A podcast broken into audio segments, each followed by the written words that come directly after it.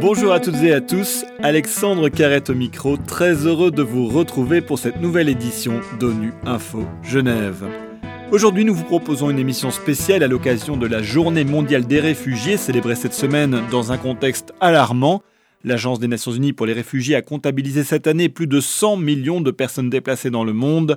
Alors il y a bien sûr le conflit en Ukraine et les millions de personnes qui ont dû fuir les combats, mais le HCR insiste aussi sur l'importance de ne pas oublier les autres réfugiés sur les routes en raison de guerres ou de conflits parfois oubliés ou qui ne sont pas sur le devant de la scène médiatique, que ce soit en Syrie, en Libye, dans le Sahel ou en Afghanistan. Pour évoquer la situation de tous ces réfugiés mais aussi les défis liés à leur réinstallation, nous vous proposons un entretien avec Céline Schmidt, porte-parole du HCR. Céline Schmidt, bonjour. Bonjour. Et un grand merci d'avoir accepté notre invitation. Alors, il y a quelques jours, votre organisation a comptabilisé plus de 100 millions de réfugiés dans le monde, un, un triste record. Alors, comment expliquez-vous euh, cette situation? Oui, effectivement, 100 millions de personnes déracinées, euh, c'est-à-dire 100 millions de drames humains, mais aussi 100 millions de rêves, d'espoir euh, pour, pour reconstruire euh, l'avenir, 100 millions de rêves de ces personnes pour, pour reconstruire leur futur.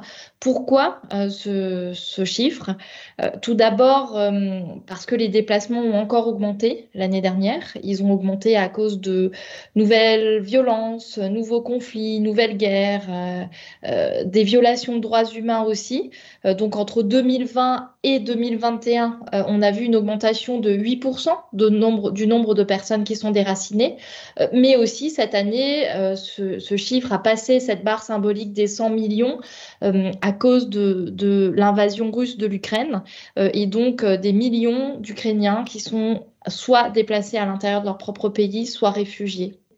Alors l'Ukraine et les conséquences du conflit sur les populations sont évidemment aujourd'hui au, centre de l'attention médiatique, mais euh, il y a bien d'autres situations dans le monde qui engendrent hein, aussi des grands mouvements de population. Alors des crises oubliées qui ne sont pas, qui ne sont pas ou plus sur le devant de la scène. On pense par exemple au Burkina Faso ou à d'autres endroits dans le monde. Oui, et euh, c'est notre appel euh, à l'occasion de la publication de ce rapport sur les, les, chiffres de déplacements forcés dans le monde à fin 2021 mais aussi à l'occasion de la Journée mondiale du réfugié qu'on a marqué ce 20 juin. Notre appel, c'est celui de ne pas oublier euh, des crises qui sont malheureusement oubliées dans le monde, qui sont moins visibles. Euh, parce que dans, différents euh, continents, différentes régions du monde, malheureusement, le nombre de personnes déracinées a augmenté.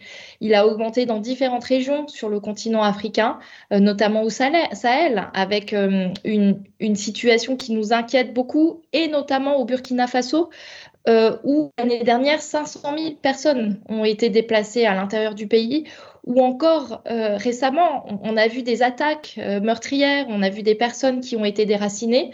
Donc, un besoin d'attention euh, un besoin euh, d'aide humanitaire aussi, parce que ces situations oubliées font très souvent partie des situations qui sont les plus sous-financées et pour lesquelles euh, le HCR et les autres acteurs humanitaires ont du mal à mobiliser des fonds, mais aussi dans d'autres déplacements sur le continent africain, on peut parler des déplacements à l'intérieur de la République démocratique du Congo, des nouveaux déplacements dans la région du Tigré en Éthiopie, d'autres continents on, peut parler aussi du déplacement continu euh, de personnes qui quittent le Venezuela vers les, pays voisins, qui les accueillent généreusement, qui mettent en place des, mesures justement pour les protéger, là aussi de façon temporaire. Donc cette protection temporaire dont on a beaucoup parlé en Europe, elle est mise aussi en place, euh, par exemple en Colombie, dans des pays voisins du Venezuela. Et euh, si, on, va maintenant sur le continent asiatique, là aussi, euh, de nouveaux déplacements euh, en Afghanistan, plus de 3 millions de personnes qui sont déplacées à l'intérieur du pays, mais aussi plus de 2 millions de réfugiés qui sont dans, les pays voisins. il y a aussi les conséquences du changement climatique hein, qui se font de plus en plus ressentir dans le monde avec des épisodes de chaleur et de sécheresse de plus en plus extrêmes. Alors qu'en est-il des réfugiés climatiques? Peut-on d'ores et déjà dire aujourd'hui que c'est une réalité? C'est cette multiplication de défis euh, et de risques pour les personnes déjà les plus vulnérables parce qu'elles sont euh, victimes de conflits ou de violences qui nous inquiètent. Euh, parce que ce sont les personnes qui sont déjà déracinées, qui se trouvent dans des régions qui, qui, en fait font face à un changement aux effets du changement climatique qui sont bien plus importants qu'ailleurs, par exemple le Sahel, où les températures augmentent une fois et demie plus vite que la moyenne mondiale.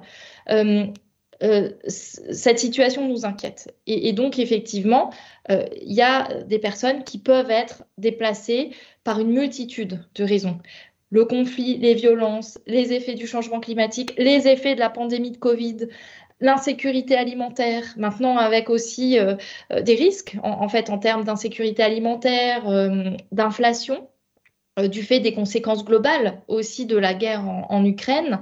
et donc oui, cette situation nous inquiète. Euh, d'après les données que nous avons, ce sont les, personnes qui sont déplacées euh, en raison des effets du changement climatique ou de catastrophes naturelles étaient euh, de 23 millions l'année dernière, avec un certain nombre de personnes qui ont pu rentrer au cours de l'année et encore quelques millions de personnes qui sont restées déplacées à la fin de l'année. La majorité des déplacements qui sont liés à des conséquences du changement climatique ou à des, euh, catastrophes naturelles sont déplacées au sein de leur propre pays. Et, c'est important de, le dire. Euh, il y a des personnes qui peuvent fuir aussi euh, en raison de, de catastrophes naturelles qui, peuvent traverser une frontière ou en raison des effets du changement climatique. Mais là, ce qu'il faut bien prendre en compte, justement, c'est cette multitude de risques qui peuvent pousser les personnes à fuir. Parce qu'une personne peut fuir peut-être un, événement qui est lié au climat, qui va être le dernier événement déclencheur d'une fuite. Mais euh, cette personne peut être dans une zone où elle a aussi été victime de conflits. Euh, on peut encore une fois prendre le Sahel, ou alors euh, le, changement climatique ou les effets du changement climatique peuvent être à l'origine de tensions. Et c'est ce qu'on a vu l'année dernière, encore une fois aussi dans la région du, Sahel et élargie, et, notamment au Cameroun.